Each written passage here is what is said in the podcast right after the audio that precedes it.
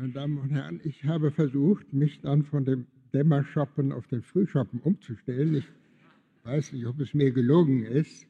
Ich hoffe, ich habe mein Bestes getan. Mein Referat heißt Medizin und Menschenbild. Es hätte auch Wissenschaft und Menschenbild heißen können, aber in der Medizin wird der Zusammenhang zwischen unseren Vorstellungen, das heißt unseren Fiktionen vom Menschen und der Art und Weise, wie wir unsere Welt konstruieren und unser Handeln planen und verantworten, das heißt, wie wir Wissenschaft betreiben, besonders deutlich.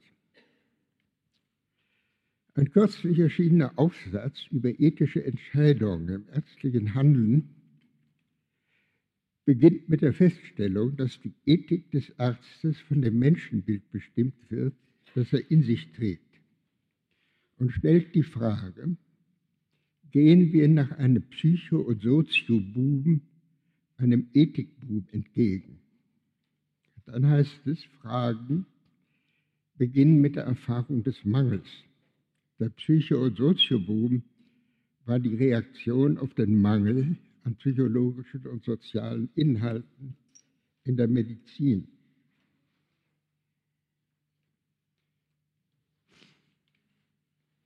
Auch ethische Fragen brechen in der Erfahrung des Mangels auf und beginnen mit Irritation. Der Irritation, dass wir keine Antworten haben.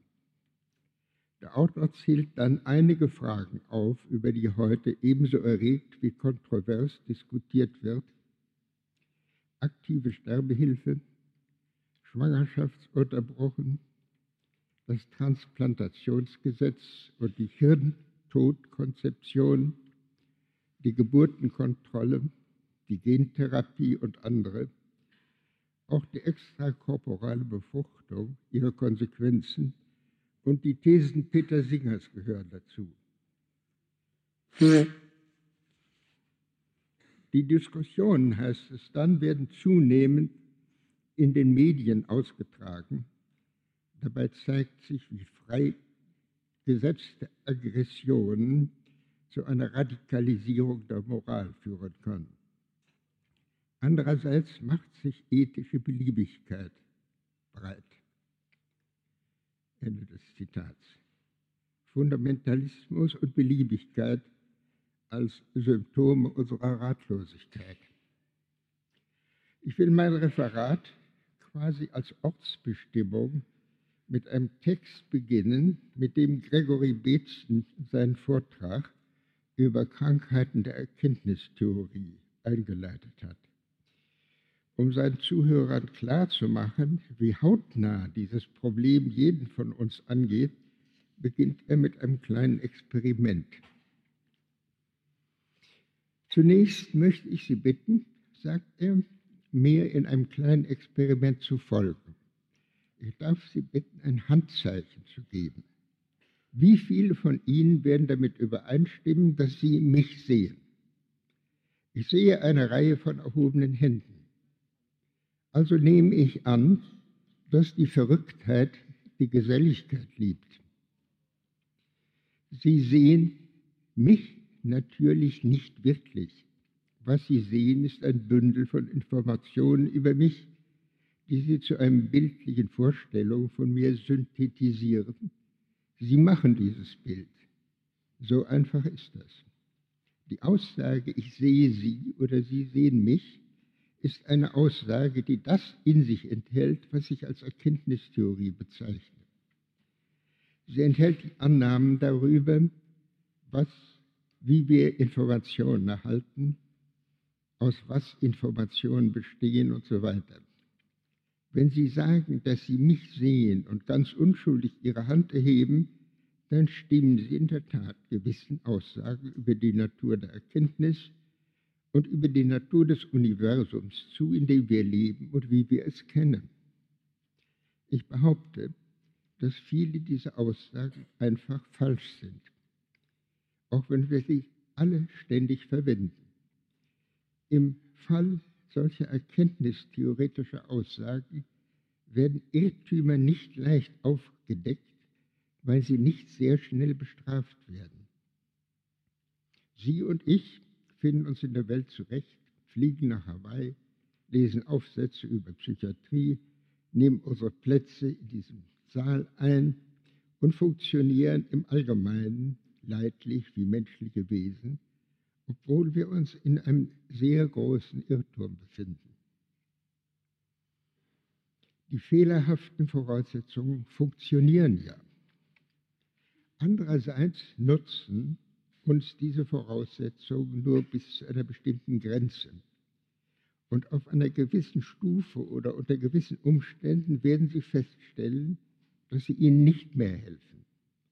An diesem Punkt merken Sie zu Ihrem Entsetzen, dass es überaus schwierig ist, den Irrtum loszuwerden, dass er sich fest eingenistet hat. Es ist, als hätten Sie in Leim gegriffen. Und wie der Leim, so überträgt sich auch die Falsifizierung. Alles, woran Sie ihn abstreifen wollen, wird klebrig und auch Ihre Hände bleiben klebrig. Soweit Betzen.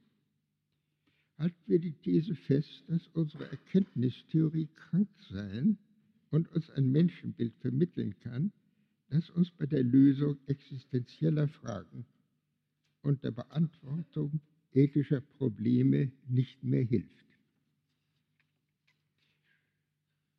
Bitte das erste Dia.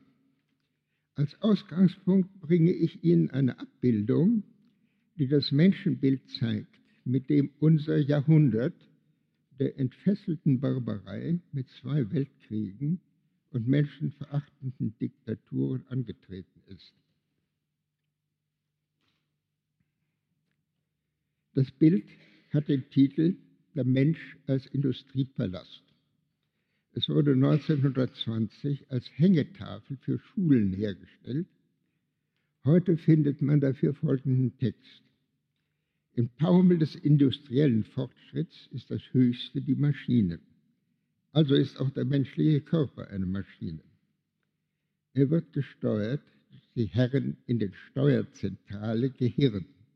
Ein genaues Abbild der sozialen Hierarchie der ersten Nachkriegszeit mit Vorstand der Verstand, ein Herr genügt, in dem linken Oberstübchen, Vernunft, drei Herren im Zimmer nebenan, Steuerleitung zu den Ingenieuren im Gehirn, Befehlsleitung zu den Arbeitern an den Maschinen, Organen im Bauch. Da gibt es keine Rückmeldungen, keine Interdependenz, alles geht von oben nach unten. Frauen braucht es offenbar nicht für das Funktionieren des Mannmenschen und Reproduktion sowie Ausscheidung finden nicht statt. Das Bild kann jetzt weg.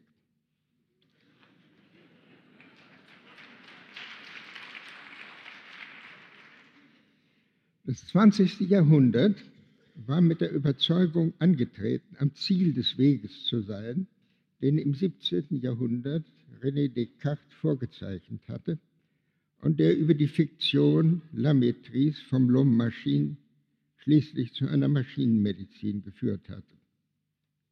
Der Unterschied, der sich in dem Menschenbild der Medizin abzeichnet, wird in den Ansprachen der Präsidenten der jährlichen Internistenkongresse deutlich.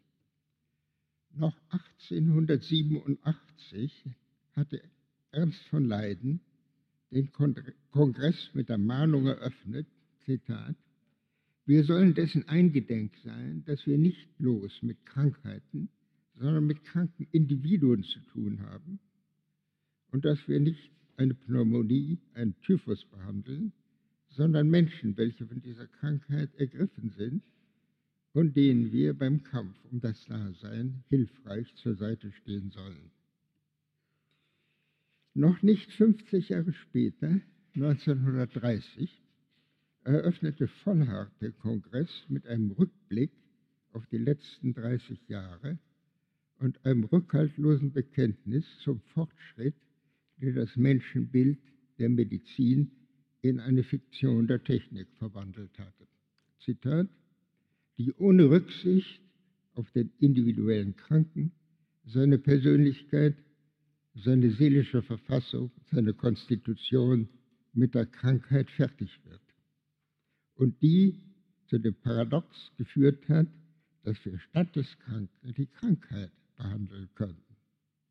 Das bitter gemeinte Wort zwischen Medizin und Tierarzneikunde bestehe nur noch ein Unterschied der Kundschaft, wird heute im Gegensatz zu früher tatsächlich für eine ganze Reihe von Krankheiten zu. Das Ziel der Forschung kann nur sein, die Zahl dieser rationell angreifbaren Krankheiten zu vergrößern. Zwischen Mensch und Tier besteht kein prinzipieller Unterschied. Beide sind Maschinen und der Erforschung der komplizierten Mechanismen in ihrem Inneren sind keine Grenzen gesetzt. Jetzt stellt sich die Frage nach dem Zusammenhang zwischen Menschenbild und Politik. Sie ist nicht das Thema meines Referats und auch nicht das des Kongresses, aber sie ist der Hintergrund für beides. Nur 16 Jahre nach dem Referat Vollhardt, der kein Nationalsozialist war, zeigten die Nürnberger Ärzteprozesse die Ergebnisse einer Medizin ohne Menschlichkeit. Heute, am Ende des 20. Jahrhunderts, ist die Frage nach dem Zusammenhang zwischen Wissenschaft und Menschenbild zu einer Schicksalsfrage der Menschheit geworden. Aber die kontroversen Diskussionen über Fragen der Verantwortung von Ärzten und Wissenschaftlern zeigen, dass sich unser Menschenbild wenig geändert hat. In dem Industriepalast sind molekularbiologische Kellergeschosse ausgebaut und gentechnische Reparaturwerkstätten eingerichtet worden. Lässt sich dieses Festhalten an einem erfolgreichen, aber problematischen Modell als Symptom einer Krankheit unserer Erkenntnistheorie verstehen. Krankheiten haben einen Beginn, der uns Aufschluss über ihre Natur geben kann. Das gilt auch für Krankheiten der Erkenntnistheorie. Bateson schreibt dazu, zwischen 1850 und dem Zweiten Weltkrieg sei eine Art zu denken entstanden, in der es keine formalen Grundlagen mehr gab, um über Geist nachzudenken. Man hatte ihn aus der Wissenschaft, und das heißt aus dem Denken der Biologen und Mediziner vertrieben. Das Menschenbild als Industriepalast ist das Produkt der Medizin nach 1850. Was geschah damals? Und wie sah das Menschenbild der Medizin vor dieser Zeit aus? Diese Fragen drängen sich auf und wir müssen versuchen, sie zu beantworten. Denn die Fragen, welche die Medizin vor 1850 in Atem hielt, hielten, sind nach dem Zweiten Weltkrieg wie befreit aus einer 100 Jahre währenden Verbannung wieder aufgetaucht. Und Antworten, die damals gefunden wurden, sind überraschend aktuell. Es sind die Fragen dieses Kongresses. Was sollen wir unter Fiktion und was unter Wissenschaft verstehen? Und wie hängen beide zusammen? Die Ereignisse um 1850 hatten eine Vorgeschichte. Ende des 18. Jahrhunderts war eine Krise der Medizin entstanden, die durch die Philosophie von Leibniz und Kant ausgelöst war. Ihre Philosophie hatte den Glauben an die problemlose Wechselwirkung zwischen Körper und Geist zerstört, der für die Medizin 200 Jahre lang das Fundament gebildet hatte. Eine Reaktion darauf war die Medizin der Romantik. Sie akzeptierte die Lehre, dass Theorien über Naturvorgänge einer philosophischen Reflexion bedürfen. Zoiopoulos beschreibt, wie damals die Medizin von Schelling beeinflusst ein neues Konzept für die Beziehung zwischen Körper und Geist entwickelte. Dieses Konzept nennt sie ein ökologisches Modell, das Leben als Fähigkeit des Organismus definiert, eine Umwelt zu schaffen. Ehe wir der Frage nachgehen können, was diese Formel für das Menschenbild der Naturwissenschaften und der Medizin bedeutet, muss ich einen kurzen Rückblick auf die Bemühungen der Medizin im Zeitalter der Romantik geben, eine Theorie des Lebens als Grundlage der Medizin zu formulieren. Diese Bemühungen fanden in der Lehre Johannes Müllers, des Begründers der Physiologie in Deutschland, ihren Höhepunkt und ihr vorzeitiges Ende. Müller war der Lehrer der bedeutendsten Mediziner des 19. Jahrhunderts. Virchow, Helmholtz, Dubois-Reymond, Brücke und andere waren seine Schüler. Aber die Schüler verstanden ihren Lehrer nicht mehr und inszenierten, angeführt durch Herbert von Helmholtz, eine Revolte, die Bernfeld folgendermaßen beschreibt. Die erstaunliche Erfolgsgeschichte dieser Revolte begann in den frühen 40er Jahren des 19. Jahrhunderts mit der Freundschaft zwischen Emile Dubois-Reymond und Ernst von Brücke, dem späteren Lehrer Sigmund Freuds in Wien, zu der wenig später Hermann von Helmholtz und Ernst Ludwig stießen. Von Anfang an war diese Gruppe von einem wahren Kreuzzuggeist beseelt. 1842 schrieb Dubois, Brücke und ich, wir haben uns verschworen, die Wahrheit geltend zu machen, dass im Organismus keine anderen Kräfte wirksam sind als die gemeinen physikalisch-chemischen. Diese Männer bildeten einen kleinen Privatclub, den sie seit 1845 zur Berliner Physikalischen Gesellschaft erweiterten. Die meisten Mitglieder waren junge Schüler von Johannes Müller, Physiker und Physiologen, vereint in der Idee, ein für allemal dem Vitalismus, wie sie die Grundüberzeugung ihres verehrten Meisters nannten, den Gar auszumachen. Im Laufe von rund 25 Jahren errangen sie die völlige Vorherrschaft über das Denken der deutschen Physiologen und Mediziner. Damit hatte das Industriezeitalter die kurze Epoche der Romantik und ihrer Medizin abgelöst. Das geschah nicht aufgrund neuer Entdeckungen, sondern war der Ausdruck eines Sinneswandels, der mit einer radikalen Abkehr von den Ideen der philosophischen Ärzte und mit einer Verdrängung ihrer Problemstellung einherging. Im Sinne Erdheims kann man von einer gesellschaftlichen Produktion von Unbewusstheit sprechen. Töllner unterstreicht die Aggressivität, mit der dieser Wandel einherging. Zitat.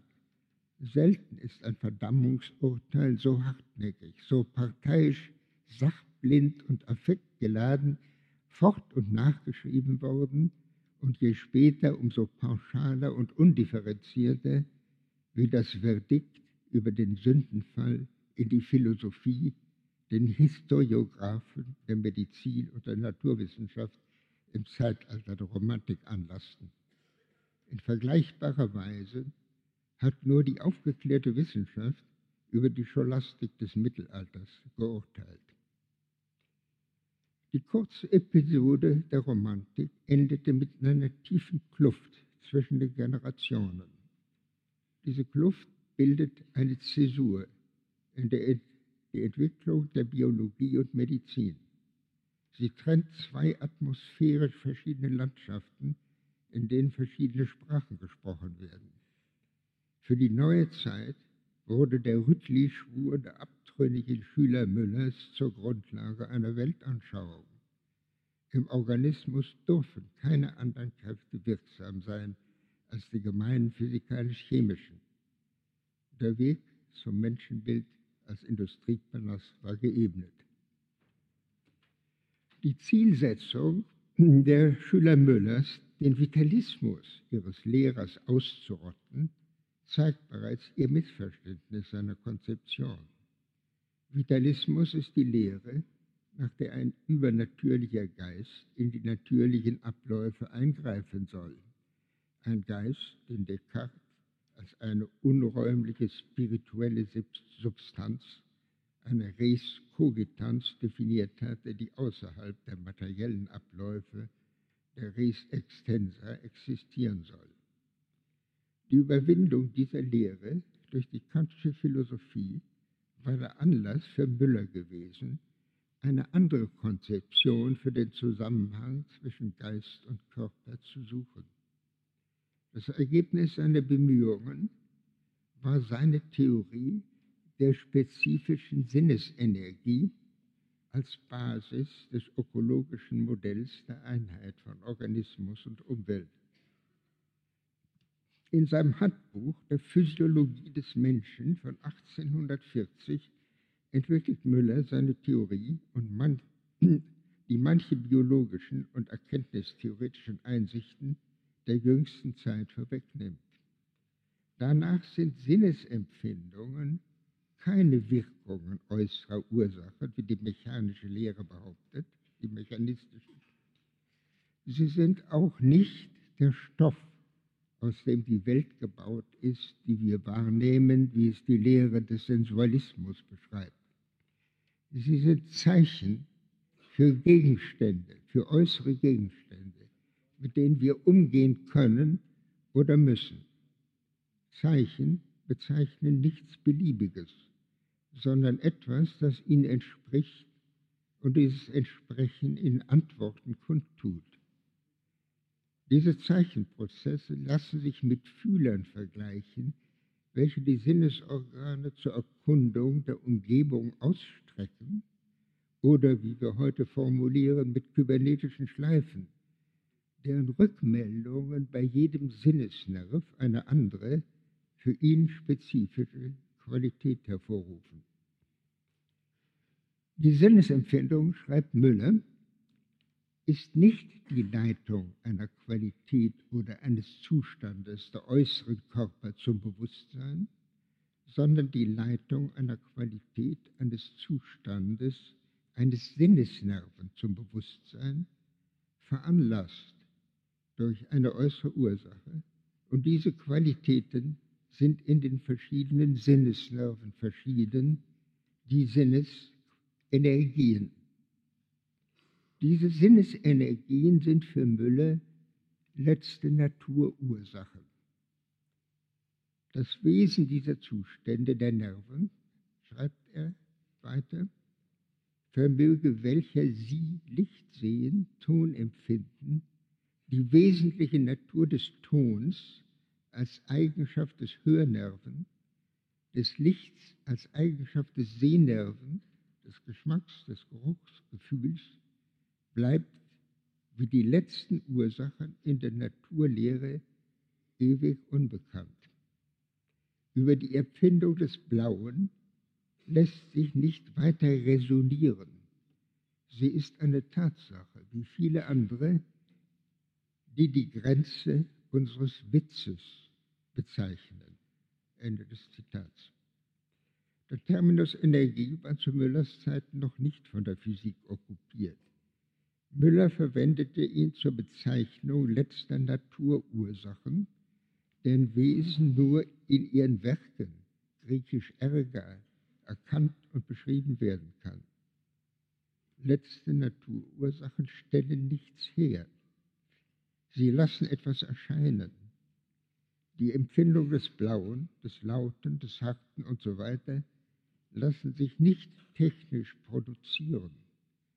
Sie entziehen sich jedem Versuch einer mechanistischen Analyse. Sie sind jenseits unseres Witzes. Sie sind Antworten unserer Sinnesfühle auf etwas, das in der stummen und indifferenten Welt, die uns umgibt, zu ihnen passt. Diese Antworten sind individuell. Sie gelten für den Besitzer der Augen, Ohren und tastenden Hände und für niemand sonst. Sie gehören in einen Bereich, in dem andere Regeln gelten als die des Machens und Herstellens. Ein Bereich, in dem Worte wie selbst, ich, erleben, Subjekt, Phänomene beschreiben, die anderen nur als Beschreibungen dieser Beschreibungen zugänglich sind. Für das Problem dieses Kongresses heißt das, diese Phänomene sind jenseits jeder Beliebigkeit. Wir stoßen in ihnen auf ein unverrückbares Fundament unseres Seins. Das steht nur scheinbar in Widerspruch zu der Feststellung, dass letzte Ursachen etwas erscheinen lassen, das heißt eine Fähigkeit besitzen, welche die Griechen, abgeleitet von dem Verbum Phainestei, in Erscheinung treten lassen, Fantasie nannten. Werke der Sinnesenergien sind Schöpfungen einer biologischen Fantasie. Sie ist der Grund für die Unabhängigkeit des Verhaltens lebender Gebilde von mechanischen Einwirkungen ihrer Umgebung, das heißt für ihre Autonomie. Das Verhalten lebender Gebilde unterscheidet sich daher grundlegend von dem Verhalten anorganischer Objekte. Das Konzept einer biologischen Fantasie prägt die Beziehung zwischen Körper und Geist auf eine neue Formel, indem es Geist neu definiert. Das Verhalten lebender Gebilde unterscheidet sich daher grundlegend von dem Verhalten anorganischer Objekte. Das Konzept einer biologischen Fantasie prägt die Beziehung zwischen Körper und Geist auf eine neue Formel indem es Geist neu definiert. Es grenzt ihn sowohl von dem guten alten höchsten Geist ab, der, wie Betzen formuliert, bei Aristoteles, Thomas von Aquin und so weiter durch die Jahrhunderte des Irrtums und Wahnsinns unfähig war, wie auch von dem Geist Descartes, der getrennt von der Materie in einem luftleeren Raum schwebt es geht um den immanenten Geist, der nur zu anfällig ist für den Wahnsinn, wie Sie alle aus Ihrer Berufspraxis wissen. Müller nennt den Geist, der den Sinnesnerven immanent ist, ihre spezifische Energie, weil sie die Fähigkeit besitzen, hochkomplexe Prozesse in der Retina, in Sinnesnerven, in spezifischen Hirnarealen, und hochselektierte spezifische äußere Einwirkungen in farbige, tönende und tastbare Zeichen zu integrieren. Zeichen, die für den Organismus und seine Organe eine Bedeutung haben. Als Bedeutung erteilende Instanzen erschaffen sie aus einer ungeordneten Umgebung die zum Organismus passende Umwelt. Organismus und Umwelt bilden eine Einheit weil seine Sinnesorgane, seine Umgebung in Form gebracht haben. In eine Form, die seinen Bedürfnissen und Möglichkeiten seines Verhaltens entspricht. Was wir Informationen nennen, sind keine passiv empfangenen Signale oder Auslöser, wie es von der nachrichtentechnischen Informationslehre definiert wird, sondern aktive, kreative Prozesse, des Informbringens, in denen sich das Geistige der Lebensvorgänge manifestiert. Damit sind wir aus der Medizin der Romantik in unsere Gegenwart und die Probleme dieser Tagung versetzt. Für Betzen beginnen wir nämlich nach dem Zweiten Weltkrieg mit der Entdeckung der Kybernetik, der Systemtheorie, der Informationstheorie und so weiter endlich wieder eine formale Grundlage zu haben, auf der wir über den Geist und alle diese Probleme in einer anderen Weise nachdenken können, als der, die von etwa 1850 bis zum Zweiten Weltkrieg völlig heterodox war. Ende des Zitats. Die Nähe der Konzeption Müllers zu den Problemen dieser Tagung zeigt sich, wenn wir in seiner Terminologie nach der spezifischen Energie des immanenten Geistes fragen. Wir entdecken dann, dass sie das Erzeugen der Fiktionen ist, in denen Welt Bedeutung gewinnt. Das in Form bringen unserer Umgebung als in Erscheinung treten lassen der Dinge im Gewand unserer Sinnesdaten erfolgt durch eine biologische Fantasie. Oder so können wir heute sagen, durch die Fiktion unserer biologischen Natur. Sie baut aus den Sinnesempfindungen die Welt auf die unser Körper mit biologischen, das heißt lebenserhaltenden Verhaltensweisen reagiert. Beim Menschen machen dann, wie Müller betont, Vorstellung und Urteil aus diesem Stoff etwas ganz anderes. Denn mit Vorstellung und Urteil beginnen die Welten der Fiktionen, die nicht mehr an die biologische Natur gebunden sind. Die Freiheit, die sie damit gewinnen, birgt die Gefahr der Beliebigkeit. Das ist das Thema dieses Kongresses. Wegen der Gefahren ihrer Beliebigkeit können und müssen Fiktionen Wissenschaft werden. Aber Wissenschaft wird wieder zur Gefahr, wenn sie ihren Auftrag vergisst das soziale Verträglich, die soziale Verträglichkeit unserer Fiktionen zu überwachen. Die Rekonstruktion des ökologischen Modells der romantischen Medizin und ihrer Vorstellung über die Beziehung zwischen Körper und Geist soll nicht die technologische Unterentwicklung der romantischen Medizin verschleiern, aber sie macht das Defizit unserer technischen Medizin und die Konturen eines neuen Menschenbildes sichtbar. In ihm haben Fiktionen eine vitale Funktion. Sie konstruieren die Welten, in denen wir uns orientieren und handeln können. Das fordert uns auf, unser Augenmerk auf die Frage zu richten, wie aus biologischer Fantasie oder aus Fiktionen einer biologischen Natur ein menschlicher Geist entstehen konnte, der nicht mehr allein an biologische Vorgaben gebunden ist.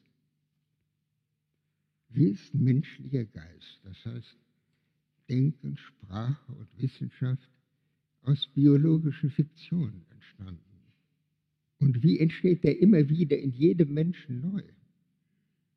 Diese Frage ist von zentraler Bedeutung für das Menschenbild einer Medizin, die sich in Molekularbiologie, Genetik, Verhaltens-, Kognitionsforschung und Psychoanalyse nicht reduktionistischen Problemstellungen öffnen will. Der Kinderarzt und Psychoanalytiker Winnicott schlägt vor, für immanenten Geist den Terminus Seele zu verwenden und Geist eine Aktivität des Leibseelischen zu nennen, die in einer frühen Phase der Kindheit entsteht und deren ungestörte Entwicklung von zentraler Bedeutung für das Werden einer Persönlichkeit und deren psychische Gesundheit ist. Winnicott wendet sich eindringlich gegen jede Trennung des Seelischen und des daraus hervorgehenden Geistes vom Körper. Für Beetson ist diese Trennung der zentrale Fehler des abendländischen Denkens. Um das Konzept des Geistes zu untersuchen, schreibt Winnicott, muss man sich immer ein Individuum genau ansehen. Und zwar ein ganzes Individuum. Wobei man die Entwicklung dieses Individuums von den ersten Anfängen seiner psychosomatischen Existenz an einbeziehen muss. Wenn man so vorgeht, kann man sich den Geist eines kann man den Geist eines Individuums studieren, wie er sich aus dem psychischen Teilbereich des Leibseelischen heraus differenziert. Versuchen wir also an das sich entwickelnde Individuum zu denken und fangen wir mit dem Anfang an. Hier ist ein Leib und Psyche und Soma sind nicht zu unterscheiden, es sei denn gemäß der jeweiligen Blickrichtung. Nach dieser Klarstellung der Beobachtungssituation beginnt Winnicott mit der Beschreibung der frühen Entwicklung des Neugeborenen. Für die gesunde Entwicklung des noch kaum entfalteten Leibseelischen ist eine vollkommene Umwelt nötig. Zunächst ist diese Notwendigkeit absolut. Vollkommen ist eine Umwelt dann, wenn sie sich den Bedürfnissen des Neugebildeten aktiv anpasst, eben dem, von dem wir als Beobachter wissen, dass es der Säugling zu Anfang seines Lebens ist. Eine schlechte Umwelt ist deswegen schlecht, weil sie durch das Versagen bei der Anpassung zu einem Übergriff wird, der die Kontinuität des fortdauernden Seins des neugeborenen Individuums stört. Er fährt dann fort. Das Bedürfnis nach einer guten Umwelt, das zunächst absolut ist, relativiert sich rasch. Die gewöhnliche gute Mutter ist jetzt gut genug. Wenn sie gut genug ist, wird der Säugling fähig, ihren Mangel durch geistig-seelische Aktivität auszugleichen. Das gilt nicht nur für die Befriedigung von Triebbedürfnissen, sondern auch für die sogar, sondern auch für die primitiven Arten von Ich-Bedürfnissen, sogar einschließlich des Bedürfnisses nach negativer Versorgung oder direkter Vernachlässigung. Die geistig-seelische Aktivität des Säuglings verwandelt eine ausreichend gute Umgebung, heute würden wir sagen eine Nische, in eine vollkommene Umwelt. Das heißt, sie macht aus dem relativen Versagen bei der Anpassung einen Anpassungserfolg. Was die Mutter von der Notwendigkeit entbindet, fast vollkommen zu sein, ist das Verständnis des Säuglings. Dann zieht er das Resümee. Eine Wurzel des geistig-seelischen ist also eine variable Funktionsweise des Leibseelischen, das der Bedrohung des fortdauernden Seins begegnet, die auf jedes Versagen der Anpassung der Umwelt an das Individuum folgt. Nach dieser Schilderung der Dramatik der frühen Entwicklung unter ständiger Bedrohung einer Unterbrechung des fortdauernden Seins, das heißt der Drohung der Vernichtung, gibt Winnicott seine Definition für Geist. Zitat.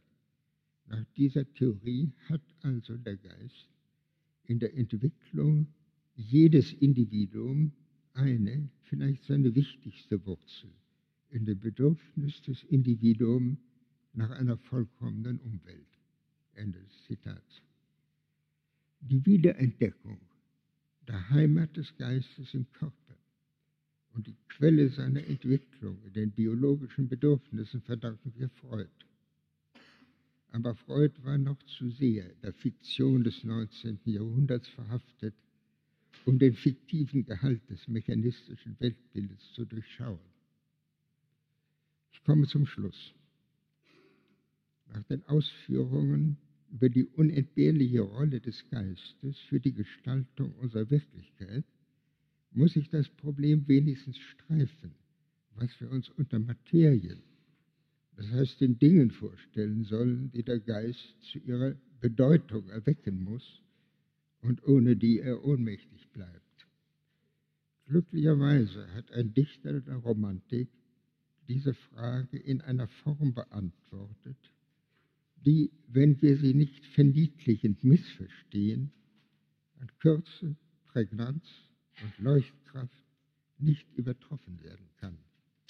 Lassen Sie mich mit seinen Worten schließen. Schläft ein Lied in allen Dingen, dass sie träumen fort und fort. Doch die Welt fängt an zu singen, triffst du nur das Zauberwort. Fiktionen, so können wir sagen, sind unsere Versuche, die Zauberworte zu finden, welche die schlafenden Dinge zum Sprechen bringen. Wissenschaft horcht auf das Echo der Dinge und übernimmt die Verantwortung für unser Zaubern. Vielen Dank.